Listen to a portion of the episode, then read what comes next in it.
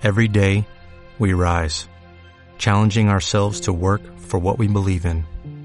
At U.S. Border Patrol, protecting our borders is more than a job, it's a calling.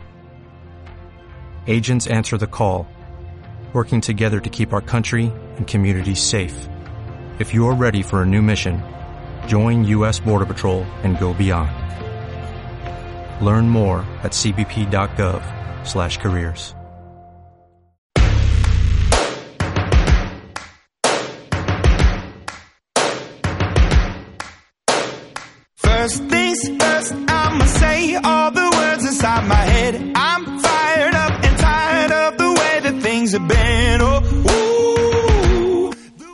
comenzamos una semana más Tiempo de Cuidarse aquí con Álvaro Corrochano, que por supuesto ya le saludamos. Muy buenas, Álvaro. Muy buenas, Sergio. ¿Qué tal andamos? Fenomenal. Deseando comenzar porque hoy traemos un programa súper especial con, con otro invitado, como no Nuevo podía invitado, ser. sí señor. Un invitado estrella además, que es un excelente amigo, es un excelente profesional y, y si te parece pues le damos ya la bienvenida. Empezamos ya. Sí, señor. Pues mira, él se llama Javier Butragueño y entre otras muchas cosas es doctor en ciencia del deporte.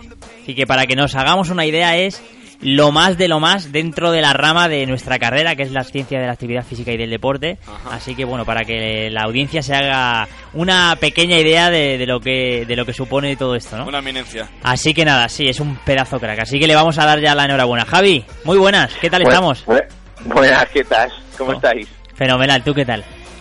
Pues mira, muy bien, aquí me sacáis los colores diciendo esas cosas. Bueno, hombre, no mereces menos. Solo por todo lo que has estudiado no mereces menos.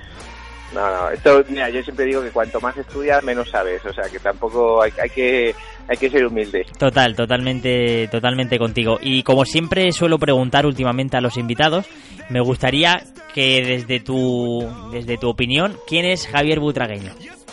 Lo que tú nos Pues- quieras decir.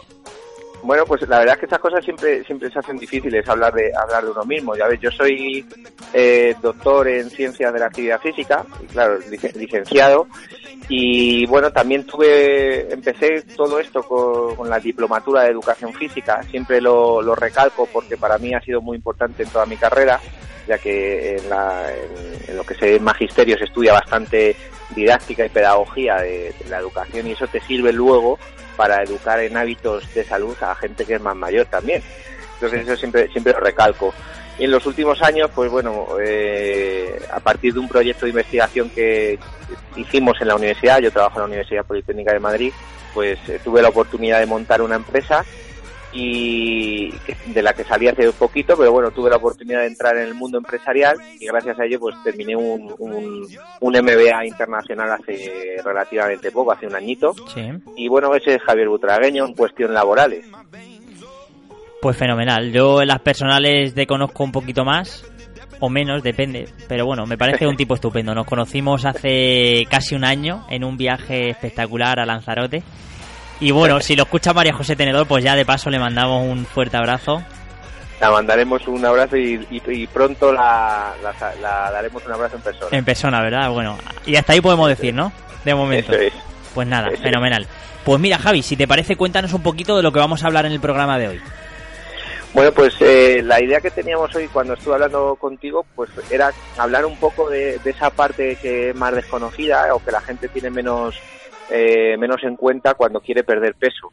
Eh, tanto los profesionales como la gente que, que, se, que quiere perder peso es fácil, parece que es más fácil, perdemos 5 kilos o perdemos 10 kilos, pero luego lo complicado o lo que se vuelve más complicado es el manejo del el manejo del, del peso es decir cómo vamos a mantener el- este peso perdido a lo largo del tiempo y eso de lo que quería hablar hoy con vosotros Vale, fenomenal. Al final es algo que, que es cierto, como has comentado al principio, que es algo que suele pasarse por alto, que suele pasar desapercibido, porque se, se intuye ¿no? que una vez que hemos perdido el peso, pues eh, o, o- o el porcentaje de grasa X o, o X kilos, eh, pues ya hemos conseguido el éxito rotundo. De hecho, un claro ejemplo son las fotos de antes y después. Es decir, mira, en tres meses hemos perdido 20 kilos ya, pero en tres meses. Nos vemos dentro Claro. de un par de años a ver qué ha pasado, ¿no? Claro, o sea, básicamente, a ver, la sociedad vive en un, en un, en un momento en el que todo es el ya, es lo rápido, es lo fácil. Y bueno, pues todas estas imágenes que se venden de un cambio rápido en tres meses es muy llamativo. la gente es lo que está esperando y bueno, pues normalmente todo lo que es el marketing va muy enfocado a, potenciar esa parte. Lo que pasa es que bueno, luego ya se conoce y hay estudios pues durante muchos años que, que se ha visto que a lo largo de los dos o tres años siguientes al haber conseguido ese peso eh, se recupera.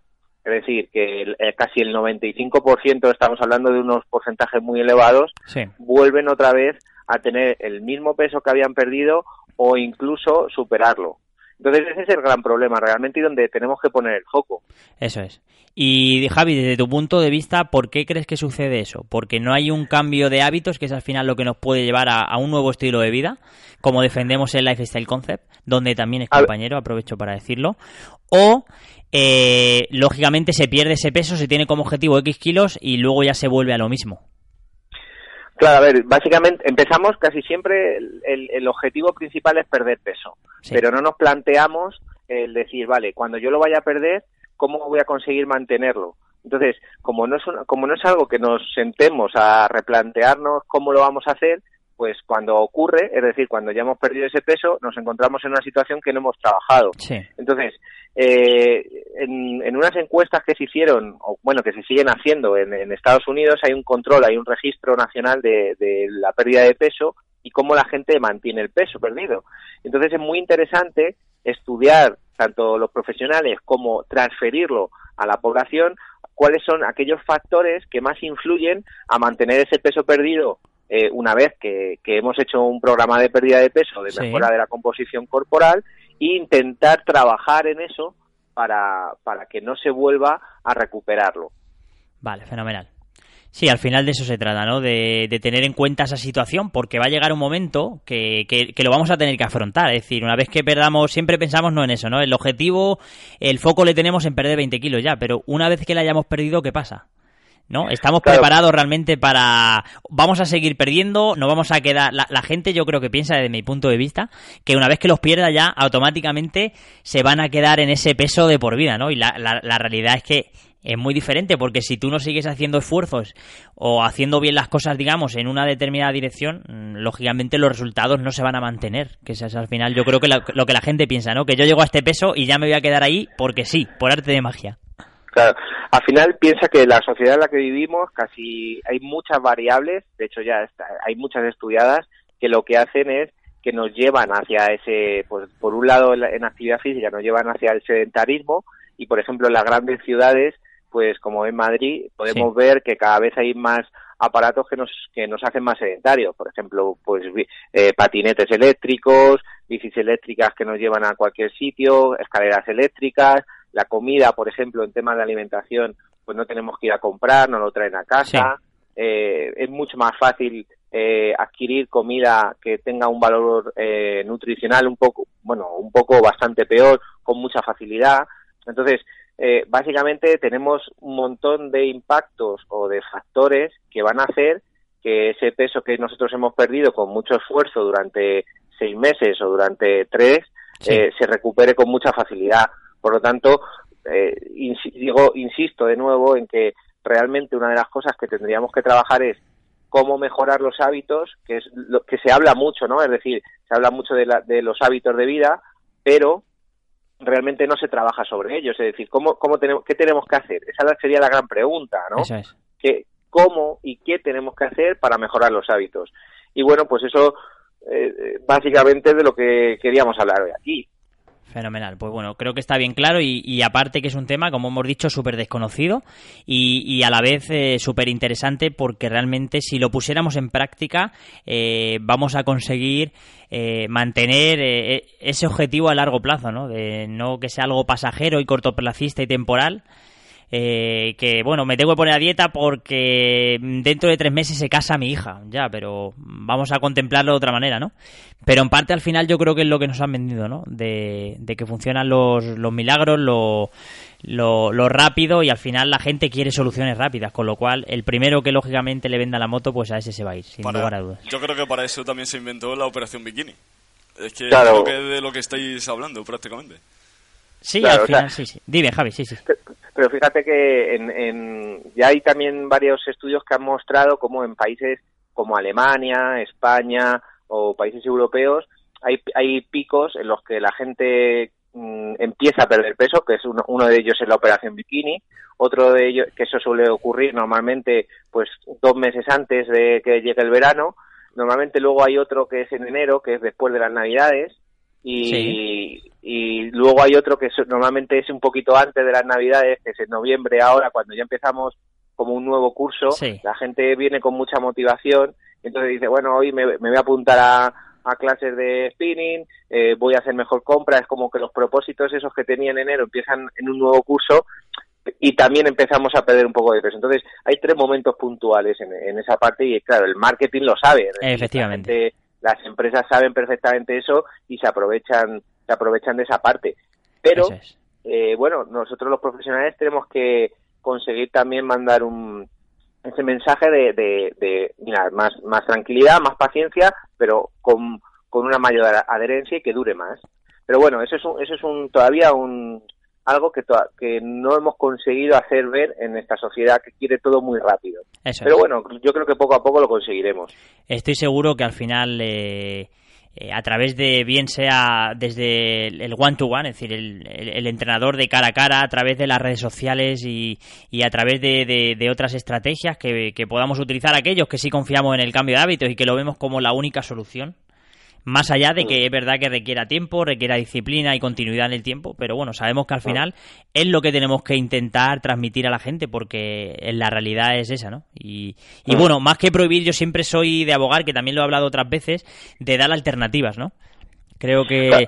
la clave Mira, está ahí, en dar alternativas. Nosotros, nosotros hacemos, o sea, siempre eh, cuando alguien quiere perder peso, lo que intentamos muchas veces, y esto también lo damos en, en las formaciones que damos en, en la escuela online que, que dirijo, Sí. es siempre le repetimos que el objetivo principal no es aprender a, a perder peso. O sea, es decir, eh, aprender a perder peso o perderlo, es una siempre decimos que es, es fácil, es, Eso es. es Sí, sí, sí, relativamente fácil, relativamente, ¿vale? Pero el objetivo realmente es aprender y nosotros decimos adquirir hábitos ganadores. Es decir, imagínate que, que tenemos que salir a andar todos los días y tenemos que salir a andar media hora. Pues un hábito ganador es que hoy llueve y no me apetece o hace mucho frío, pero salgo. Entonces, ese hábito va a hacer que tú te encuentres mejor y que a largo plazo vayas a adquirir unos hábitos.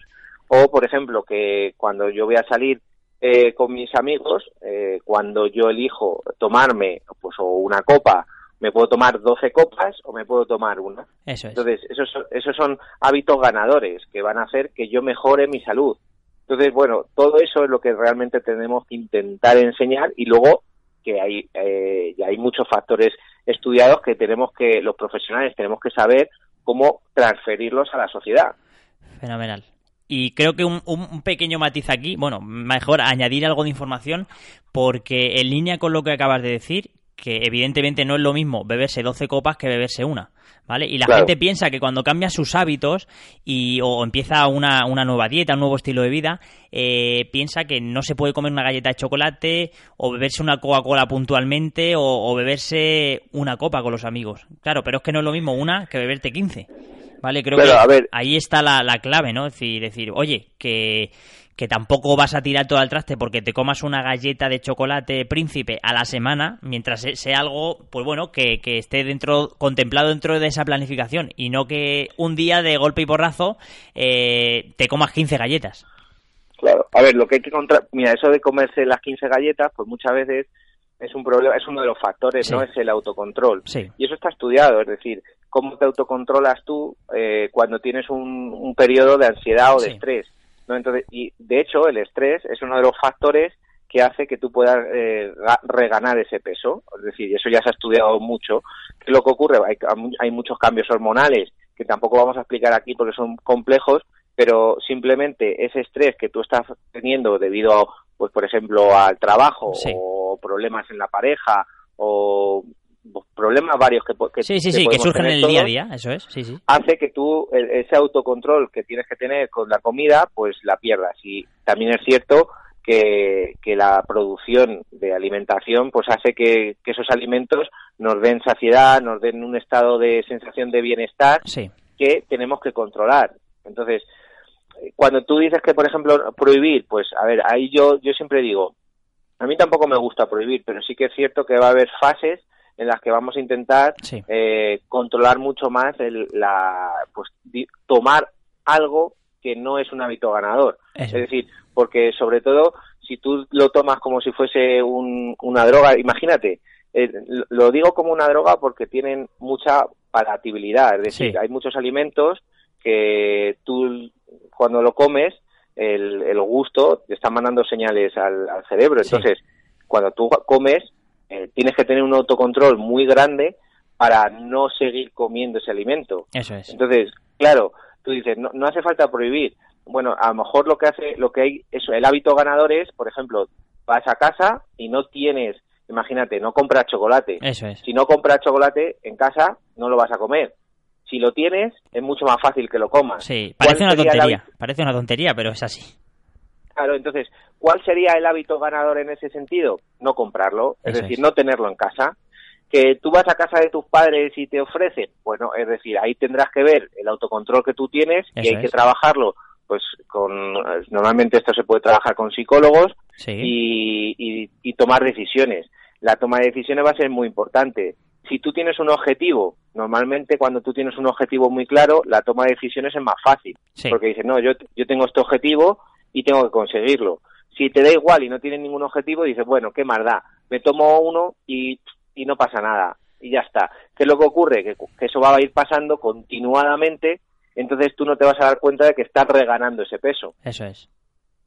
Entonces es- hay que ser muy consciente. La verdad es que es, es difícil porque hay que ser muy muy consciente de ello. Pero bueno, hay herramientas. Es decir, ahora por ejemplo también se está estudiando mucho y en, en los últimos años eh, herramientas como el mindfulness para el control de la, de la ansiedad y del autocontrol, tanto para temas de alimentación como para temas de, de control de, de la actividad física. Y bueno, pues todavía se necesitan mucho más estudios que, que evalúen esto, pero sí que hay personas que les ayuda. Es decir, yo como siempre digo, como, como a mí me gusta mucho individualizar, entonces siempre hay gente que dice, no, pero es que esto no vale para todos. Y yo digo, claro, es que no tiene que valer para todos. Eso es. Eh, a lo mejor la- el mindfulness es una herramienta que vale para algunas personas y a otras eh, que son mucho más, eh, pues, más teóricas, por así decirlo, Sí. en la que les gusta que sea todo muy metódico, pues hay que utilizar otro tipo de herramientas. Fenomenal. Sí, me parece luego- al final. Dime, dime. Luego, por ejemplo, esto es igual, es lo que te decía al principio. Yo cuando empecé estudiando magisterio, Sí. hay, hay eh, por ejemplo, hay gente, se estudia mucho los, las formas de aprendizaje de la gente, ¿no? Cómo aprende. Sí. Entonces, hay gente que aprende a base de, eh, tiene que practicarlo, tiene que ser él mismo el que practique cosas. Hay otros que son muy teóricos, que son lo que, que les tienes que dar unas recomendaciones muy fijas. Sí. Y entonces eh, tienes que saber individualizar en cuanto a la persona. Es decir, si la persona ha perdido, imagínate, 20 kilos y va a empezar a mantener el peso y es una persona que es teórica, Sí. ¿vale? Que su forma de aprender es teórico, lo que tienes que darle son recomendaciones muy explícitas, muy, muy, muy concretas que tiene que hacer luego durante ese año, por ejemplo, Sí. que- el, el que ha perdido peso. Tienes que hacer esto, esto, esto y esto. Y ellos lo siguen. Eso es. Hay otros a los que tienes que dejarles que ellos mismos eh, lo, lo, lo trabajen. Sí. Entonces tú le dices, mira, tenemos estas herramientas, elige la que tú quieras, intenta eh, utilizar durante este tiempo y dentro de dos meses vienes a verme y vemos cómo ha ocurrido, ¿vale? Entonces, Sí, sí, sí. todo eso es lo que hace que individualicemos bien el programa y tengamos más éxito, o lo que se ha estudiado que tiene más éxito. Totalmente. Al final son cosas que, que como he- hemos repetido eh, e insistido varias veces ya en lo que llevamos de programa, que, que son cosas que no se tienen que en cuenta y que si realmente se tuvieran en cuenta, se planificaran y se, y se entrenaran, digamos, pues lógicamente el resultado sería completamente diferente, ¿no? Yo te digo, yo en las, en las encuestas que salen del registro de, nacional de, de pérdida de peso, por ejemplo, una de las cosas que se habla es de la actividad física, ¿no? Aquellos, aquellas personas que han conseguido mantener el peso durante 10 años, una de las variables es que habían conseguido incluir la actividad física en su día a día, ¿no? Por ejemplo, una de ellas, había más variables, pero una de ellas es la actividad física. Entonces, eh, se vuelve fundamental, entonces, y para la adherencia es, es imprescindible. Entonces, hay que saber, primero, qué actividad física te gusta, eh, cómo la tienes que realizar, eh, si tienes, cómo no te vas a lesionar, por ejemplo, eso sería otra pregunta. Sí. Entonces, eso hay que trabajarlo durante el proceso de pérdida de peso. Y eso es lo que yo creo que muchos profesionales no, no hacemos o no hacen en concreto, porque se centran tanto en voy a perder el peso que cuando termina el programa dices, vale, lo he conseguido. ¿Por qué? Porque durante seis meses la motivación ha estado muy alta. Pero, ¿y después? ¿La motivación va a seguir igual? Los factores que influyen, por ejemplo, la familia, que influye mucho, y los amigos, ¿se han cambiado? Es decir, si yo tengo unos amigos que su vida es sedentaria completamente, si yo termino el programa que estaba haciendo actividad física, ya no tengo a mi entrenador personal o tengo mi grupo de entrenamiento, si yo no sigo con ese grupo de entrenamiento que es activo, posiblemente otra vez los patrones de actividad física volverán a ser sedentarios y poco a poco volveré a ganar peso. Y al final va a pasar lo mismo con absolutamente todo, ¿no? Si, si yo al final eh, mi nevera o mi despensa o, mi lista de la compra vuelve a ser la misma que hace seis meses cuando decidí cambiar eh, de hábitos, si yo vuelvo a eso al final eh, no, va, no va a cambiar nada, o mejor dicho, va a volver a cambiar de nuevo la, la situación y vamos a volver un poco a, lo de antes, ¿no? Al final lo, de siempre.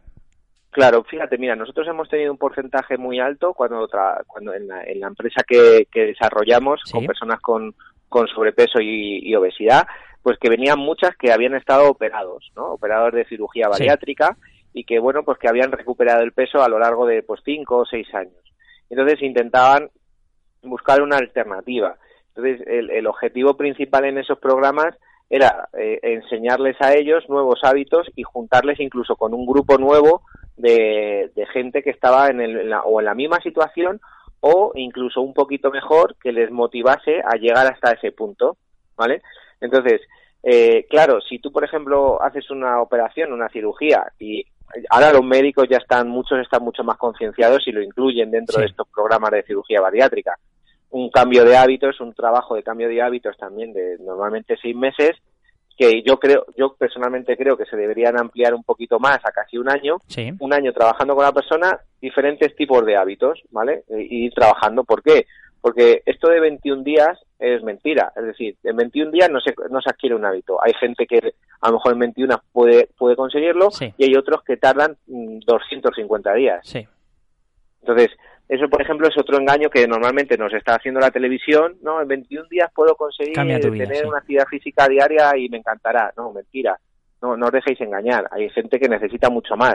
Imagínate la, la, la mayoría de los casos son, en nuestro, en nuestro caso ha sido mujeres eh, que no han hecho nunca actividad física, que tienen en torno a los 45 y 55 años, eh, nunca han hecho nada, han sido sedentarios toda la vida eh, fíjate, si tienen, 40, si tienen 50 años, 50 años sedentarios que solo han hecho actividad física en el colegio, y fíjate cómo lo harían, sí. eh, cómo le cambias el hábito en 21 días para que le guste hacer algo de ejercicio.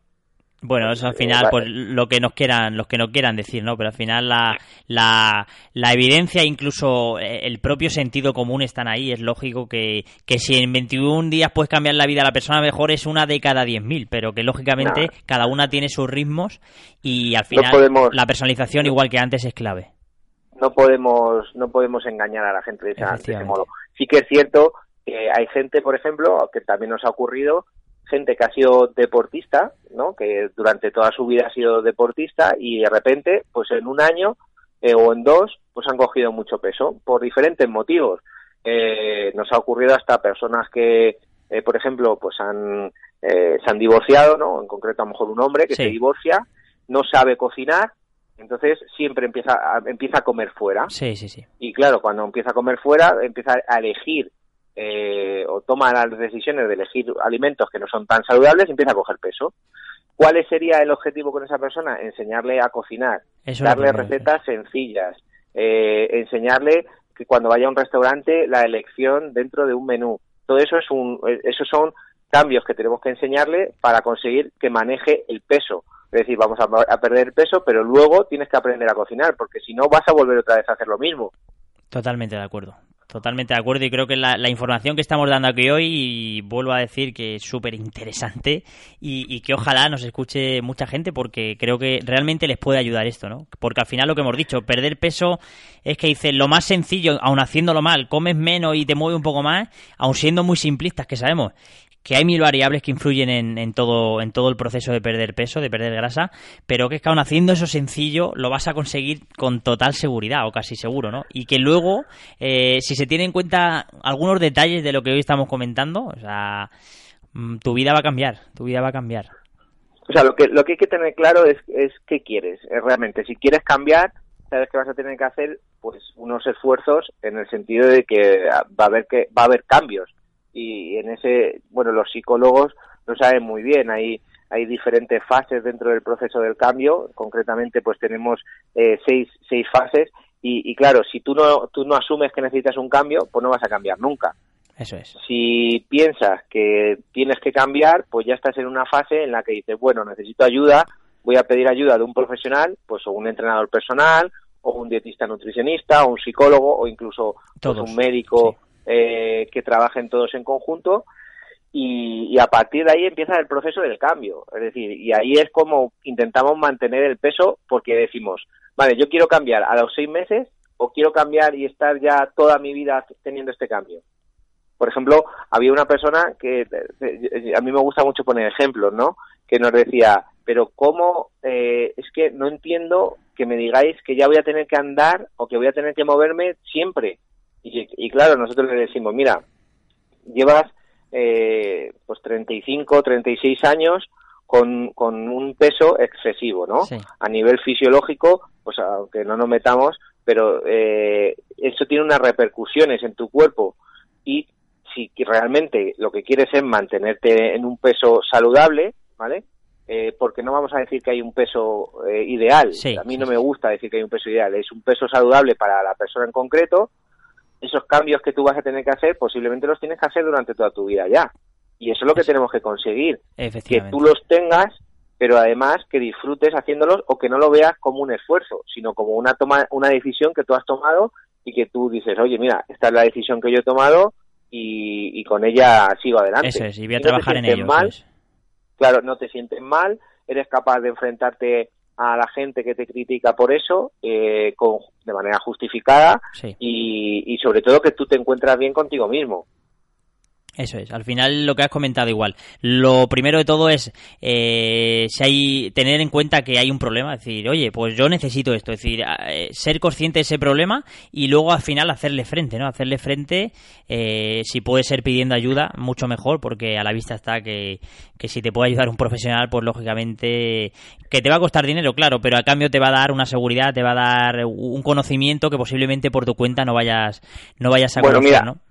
Álvaro, yo, yo mira, yo he hecho mucho estudio de mercado de para cuando, cuando empezamos con la, con la empresa y realmente el dinero que tú te gastas en profesionales, pues te lo gastas muchas veces en comida eh, mala o incluso muchas veces en sobres, en dietas, en cirugías, en entonces bueno, a largo a largo plazo cuando tú has hecho esas cuentas, eh, pues te das cuenta que realmente contratar profesionales no, no es tan no es tan caro. De hecho, sale rentable, porque claro, tú te está, estás pagando para ti. De manera egoísta, te estás pagando Sí, para sí, estar sí. tú mejor. Entonces, claro, eh, es una cosa que posiblemente es porque la gente nunca ha hecho los números, o si los ha hecho, pues a lo mejor no, no, no ha visto la importancia que tiene. Si yo me gasto a lo largo de las dietas, eh, imagínate que te cuestan 400 euros mensuales o en tema de batidos y demás, digo, pues oye, si me gasto ese dinero en otras cosas que son eh, hábitos ganadores, Eso es. pues es que no es que además esté invirti- estás invirtiendo en ti. Es decir, es una inversión en, en la- en lo mejor que puedes invertir, que es en tu salud. Totalmente de acuerdo. Sin lugar a Entonces, dudas, bueno. esto yo creo que todavía cuesta, ¿no? Decir, oye, que no sé, tengo que pagar, incluso hay gente que, a mí me ha pasado personalmente, "Uf, 30 euros en un gimnasio, pero ¿cómo voy a pagar eso? Ostras, que luego encima se está hablando con esa persona que fuma y, y se gasta 150 euros en tabaco al mes. Es decir, que Claro, podría pues- tener un entrenador personal casi cualquier persona, no cualquiera, porque luego al final tendríamos que ver cada situación, pero mucha gente que piensa que no, sí podría. Claro, lo que pasa es que eso, Álvaro, al final es lo que nosotros decimos. Muchas veces el, nosotros como profesionales incluso no sabemos hacérselo ver a la persona. Eso posiblemente, y, esto lo hemos hablado alguna vez eh, cuando nos conocimos, es es pues que el entrenador sea capaz también de utilizar herramientas que se, que se hacen en, o que se utilizan en la empresa, ¿no? Por ejemplo, lo que hemos llamado el, el DAFO, ¿no? un análisis que tú haces, tanto interno como de factores externos, de, de ti mismo, ¿no? Entonces, por ejemplo, en el, ejemplo que tú me has dado, una persona que, que se gasta 100 euros en, en tabaco, por ejemplo, y que no se quiere gastar 30 euros en, en, un gimnasio. Bueno, pues eh, primero, ahí, hay que, ahí se pueden hacer muchas preguntas de, que, por ejemplo, que eso se utiliza mucho en, en, en la psicología, ¿no? En la entrevista motivacional, que es, bueno, ¿qué ganaría si me, si me apunto a un gimnasio y entonces te sale una lista de cosas, pues voy a mejorar mi salud, voy a conocer a gente eh, que le gusta el entrenamiento, eh, mi, mi médico, o voy a dejar de tomar una pastilla para la tensión arterial, etcétera. Sí. ¿Qué gano eh, si sigo fumando? Pues que puedo aumentar mi riesgo de cáncer, que, pues decir, gano pues una sensación que me da de bienestar, vale, cuando te haces esa pregunta tendrías que hacer y esa, esa sensación podríamos ganarla con otra cosa que sea más saludable y que no te esté perjudicando tu cuerpo. Entonces, claro, ahí empieza a haber ese trabajo, ¿vale? Interno que te va a decir, bueno, tienes unas tienes ciertas debilidades, ¿vale? Que tienes que conocer, tienes ciertas fortalezas que tienes que conocer y luego pues va a haber eh, unos factores externos que son oportunidades, por ejemplo, tengo eh, amigos que hacen actividad física, ¿vale? Eso es una eso es una oportunidad que tú vas a tener de aprovecharla. Otra cosa es que tú quieras. Eso es. Pero lo tienes. Y luego pues amenazas que tenemos en la vida de, en el día a día, pues es la que hemos hablado antes. Yo, por ejemplo, que vivo ahora mismo en Madrid, eh, yo me voy a Gran Vía y las opciones saludables que yo tengo por Gran Vía son escasas. es. decir, voy a pasar por tiendas de comida rápida comida preparada, eh, crepes, helados y bueno, pues claro, esa sensación es cómo voy a controlar, yo tengo que ir a Gran Vía, cómo voy a controlar esa sensación que tengo de bienestar y que me produce tanto bienestar cuando me como un helado. Claro. Pues, oye, pues eso hay que trabajarlo, ¿no? Eso es una, una debilidad que tú tienes en cuanto a control y una amenaza porque lo vas a tener ahí. ¿Cómo lo controlas? O cómo, claro, entonces cada una de esas cosas vamos a tener que corregirlas. Y eso, a largo plazo, es lo que va a conseguir que tú mantengas el peso perdido. Porque, claro, hay mucha gente que dice, vale, me, meto en un programa de pérdida de peso. Entonces, no, lo que dicen es, no voy, no voy a Gran Vía. La solución que le dan es, si yo no voy a Gran Vía, no me va yo a pasar no veo, no veo la comida, por lo tanto, no voy a comprar. Pero no, es cierto, porque tenemos tantas, eh, tantos inputs, tantas señales que nos van a dar ese tipo de comidas que realmente lo que tienes que controlar es, no, no, yo voy a Gran Vía y soy capaz de tomar la decisión de no comprar esto. O si tengo hambre, sé que voy a tener que tomar, por ejemplo, un tipo de comida que me aporte mucho más valor que el helado, por ejemplo. Eso es. Incluso otras opciones que se me ocurren ahora mismo. Eh, cuando vayas, intenta eh, ir comido o, que no vayas con mucha sensación de hambre, o bien que puedas llevar un puñado de frutos secos en el bolsillo, por ejemplo, por si te entra hambre. Es decir, que son otras posibilidades.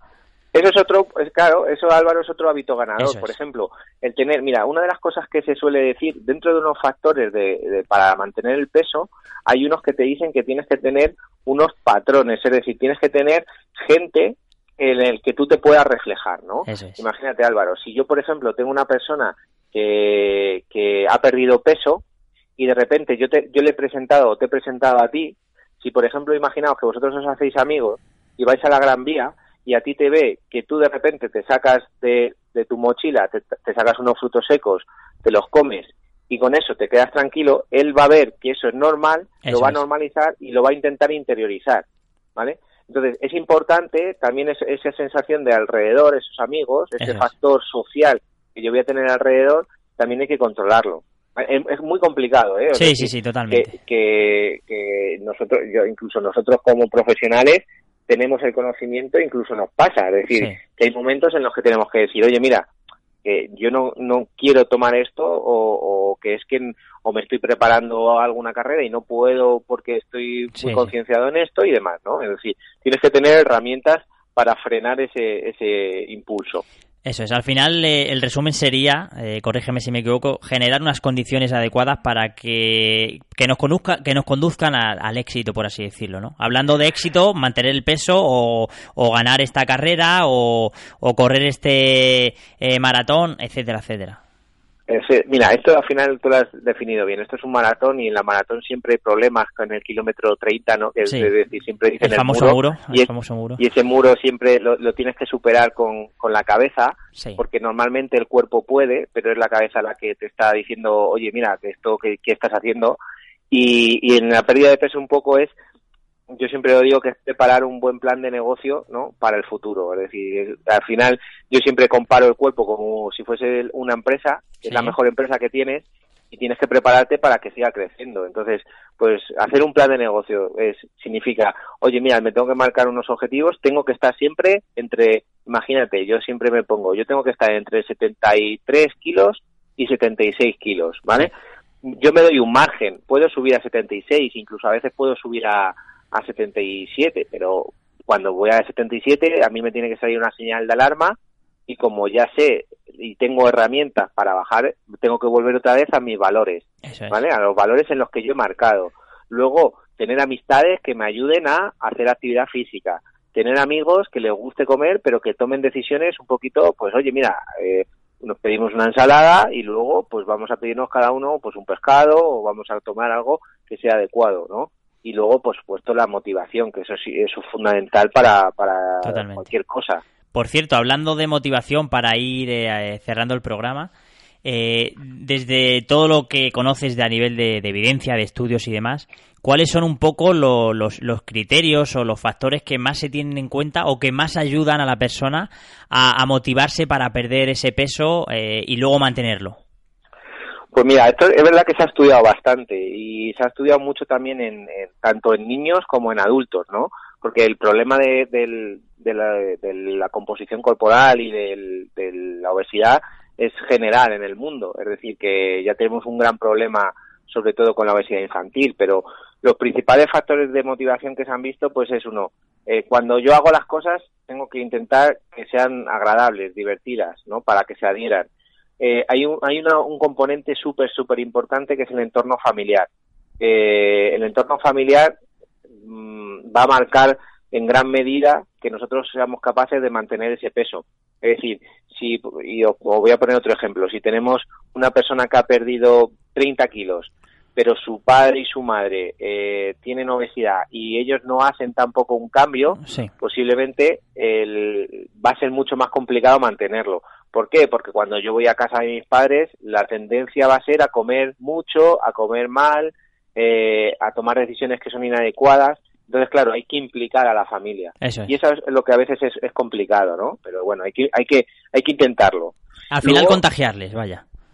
Contagiarles. Luego, uno, uno muy importante, que este es más fácil y que para los profesionales yo creo que esto es, eso es fundamental, uno de los factores que tienen mucha motivación es ellos tener un modelo, un rol, un, un- un modelo indirecto, ¿no? Por ejemplo, eh, tú Álvaro, que, que eres un profesional también, que te implicas, que estás en las redes, o otros profesionales como Sergio Peinado, como David Marchante, Sí. es decir, mucha gente, o como María José Tenedor, Sí. son, son roles.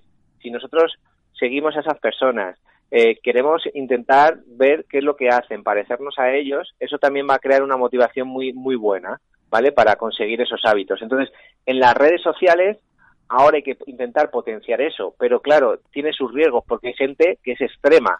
Sí. Entonces, claro, hay que controlar eh, ese- e- esos mm, tanto blancos y negros, ¿no? Quedarnos en una escala de grises y unos modelos adecuados, ¿no? Completamente. Y, y, Sí, sí, sí. bueno, luego ya por, por último, la verdad es que, es, eh, y este es súper importante, que, que tiene que ver con los objetivos, es eh, sentir una, que eres eficiente y tener, o sea, sentirte que estás consiguiendo los objetivos. Es decir, el- esa persona que se marca el objetivo muy complejo, muy difícil y que no es capaz de mantenerlo, posiblemente se va a desmotivar con mucha facilidad y, y entonces vuelva otra vez a los hábitos antiguos, ¿no? Entonces, claro, la gente está muy motivada normalmente y siempre te dicen, no, pero es que yo ya he hecho seis dietas y he vuelto a ganar el peso. Entonces, claro, volver a hacer hábitos es muy Muy desmotivante. complicado. Sí. Claro, entonces lo que hay que conseguir es que la gente diga, jo, no, es que llevo cuatro años y he hecho cuatro cambios en mi vida y es que sigo igual y es que esto es genial, quiero seguir o quiero ampliar estos hábitos y eso es lo que tenemos que intentar conseguir un poco. Eso es, y al final esto se consigue con, con, experiencias positivas, porque en cuanto ya tienes una buena experiencia, a, tú vas a repetir, o tú te vas a involucrar más, o tú vas a estar más motivado. Sin embargo, cuando la primera experiencia es mala, eh, a ver si me acuerdo de una frase que, que dicen en, en, los negocios, que a, ti que también te encanta todo esto de, del emprendimiento, eh, decía, si no me equivoco, no hay eh, segundas oportunidades para primeras impresiones. Y al final, eh, al final es eso, ¿no? Si a mí en la primera no me has convencido o he ido al gimnasio y no he tenido buenas sensaciones, porque a lo mejor el entrenador se ha pasado tres pueblos y no ha sabido adaptar el entrenamiento o darle las herramientas o las nociones, eh, digamos, adecuadas, esa persona puede ser que ya no vuelva, ¿no? Es decir, hay que tener mucho cuidado, creo, ¿no? Ser muy percavidos y saber sobre todo lo que decimos, a quién lo decimos y cómo lo decimos, lógicamente. Al final eh, hay que decir las cosas. Yo mira, y otra, eh, yo esto lo digo mucho. La gente se tiene que y si la gente escucha este programa, yo creo que tienen que intentar eh, entender que los mejores profesionales son aquellos que se basan en la ciencia, es decir, en lo que los estudios que hay, que tienen la capacidad de transferirlo a, de manera práctica y que luego tienen mucha experiencia, es decir, que son capaces de decir, vale, esto está escrito, esto está demostrado, pero como somos personas y somos individuales, yo soy capaz de cambiar algunas cosas para adaptarlas a ti. Entonces, si, si el entrenador, el nutricionista, el psicólogo, el médico eh, tiene esa capacidad de poder justificarte todo lo que hace, tiene la práctica con mucha gente y es capaz de decirte y resolverte problemas concretos con facilidad y tienen la experiencia, es, suelen ser buenos profesionales. Entonces, esos son los que hay que elegir. Eso es. Esos son los que hay que elegir. Claro, la cuestión sería, oye, ¿y cómo yo sé quién es este, no? Porque al final ya sabemos, por ejemplo, en el ámbito del deporte, que ahora mismo no existe ninguna regulación como tal. Y claro, eh, tú a lo mejor ves en las redes y ves a un físico eh, privilegiado con una musculatura tremenda, mujer u hombre, no, no me meto en, en, el, en el sexo. Y claro, dices, ostras, este chico está súper fuerte, tal, y, quizás te llame más eso, ¿no? Que a lo mejor otro profesional que con la mejor de las intenciones, con mucha experiencia, conocimiento y práctica, y dice, mm, pero no me llama, ¿no? Entonces, muchas veces creo que es, complicado, ¿no? Yo, lo hablamos también con, con, José María Puya hace poquito de las redes sociales y demás, y, es complicado, yo creo, ¿no? A ver, las redes sociales es que llegas a gente. Normalmente la gente que es buena eh, y que tiene mucho trabajo, tiene poco tiempo para dedicarse a las redes sociales. totalmente. Entonces, eh, claro, eh, o tienen a una persona que, que les ayude a gestionarlas, o a veces no llegan lo suficiente como para como para que la gente les conozca. Esto muchas veces es, es, los colegios oficiales tienen que, que hacer que ayudar mucho en este sentido y uno regulando la profesión, controlando eh, este tipo de personas, pues que a lo mejor no tiene la formación adecuada o no tienen la experiencia o no, o no tienen las competencias para hacerlo. Y por otro lado, la promoción, ¿sabes? Promocionar a la gente y que es buena y luego muchas veces el, boca a boca y, sobre todo entre conocidos, por ejemplo, si yo tengo a alguien que quiere hacer entrenamientos personales en la zona donde eh, trabajas tú, por ejemplo, pues oye, pues mira, yo, o, que quieren hacer deporte en alguna instalación, pues digo, oye, mira, estas instalaciones son buenas, conozco a esta persona, vete a hablar con ella y demás. Sobre todo pedir que seamos capaces de asesorar bien a la gente. Es decir, que la gente se asesore. Yo creo que Internet, una de las cosas que ha dado es que mira mucho, comparas. Entonces, si te dejas de comparar por el físico y comparas un poco por el conocimiento, pues yo creo que la gente entenderá que que, es importante también tener cultivar también el estudio, ¿no? Es decir, bueno, este tío se ha dedicado también tiempo, tiene práctica, eh, es decir, que no ha, a ver, hay otros que solo estudian, entonces eso yo tampoco lo veo bien. claro, ni tanto ni tampoco, ¿no? Es decir, ni una ni otra. Es decir, al final la, la, la combinación de ambas eh, se sabe que es lo más, lo más adecuado. Por eso te digo, gente que es capaz de saber, que, de estudiar, es decir, yo, yo estudio la obesidad, pero soy capaz de transferirla y trabajar con una persona y conseguir que pierda peso y que lo mantenga. Y además, he trabajado con mucha gente y soy capaz de, eh, a través de esa experiencia, darte herramientas individuales para ti porque he tenido un caso parecido o similar o soy capaz de ponerme en contacto con la persona que a ti te hace falta, etcétera, etcétera. Entonces, eso es lo que tenemos que conseguir. Fenomenal. Bueno, pues yo creo que ha sido un programa estupendo. O sea, a mí me ha encantado, me ha encantado. Bueno, pues yo he encantado de estar con vosotros. La verdad es que ha sido una experiencia muy bonita también. Pues fenomenal. Yo creo que lo vamos a dejar por aquí porque creo que la, la, información ha sido ha sido excelente. Creo que sobre todo lo que has comentado, Javi, es decir, tener esa capacidad de decir, oye, eh, eh, yo sé mucho, pero oye, te lo voy a pasar a la práctica para que tú sepas cómo y de qué manera lo, lo tienes que llevar al día a día, que a fin de cuentas es lo que más nos interesa para, para las personas que nos estén escuchando, porque de esta forma es como les vamos a poder ayudar realmente, ¿no? Y al final ese es el objetivo del programa, sin lugar a dudas. Efectivamente, es saber resolver los problemas que aparecen en, en cada día, tener la capacidad para hacerlo. Fenomenal, Javier. Pues nada, eh, hasta aquí el programa de hoy. Muchísimas gracias por, por haber estado con nosotros. Muchísimas gracias a vosotros por contar conmigo y espero que tengamos alguna más en el futuro. Muchísimas gracias. ¿eh? Seguro que sí, ha sido un verdadero placer y, nada, estamos en contacto y, te mando un fuerte abrazo, ¿vale? Un abrazo. Te deseo lo mejor, Javi, gracias. Chao. Y hasta aquí llega Tiempo de Cuidarse, un programa muy, muy entretenido.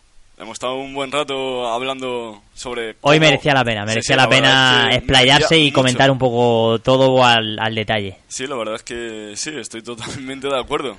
Pienso que hay mucha gente que intenta buscar el camino rápido hacia ese fin, pero... Cuando posiblemente todo lo que hemos comentado sea el camino más rápido, ¿no? Que si al final se tiene todo esto en cuenta, decimos, ostras, mejor en un año y medio he cambiado, cuando llevo siete años y no he conseguido nada, ¿no? Muchas veces... Bueno, pasito a paso y que sean firmes esos pasos y sobre todo con, con, profesionales detrás y con un buen conocimiento. Exacto. Muchas gracias Sergio, una semana más. No, muchas gracias a vosotros, como siempre, joder, y esperamos que tengamos aquí a Javier otro día para que nos siga hablando de este tema o de otros muchos que... Seguro que sí. Siendo doctor, estamos convencidísimos que conoce muy bien todo este mundillo. Así Por supuesto. Un fuerte abrazo, Sergio. Muchísimas Un abrazo gracias. para ti y muchas gracias a los que están al otro lado porque intentamos que se cuiden y que se mantengan, porque para eso existe este programa Tiempo de Cuidarse. Así que disfruten y nos vemos.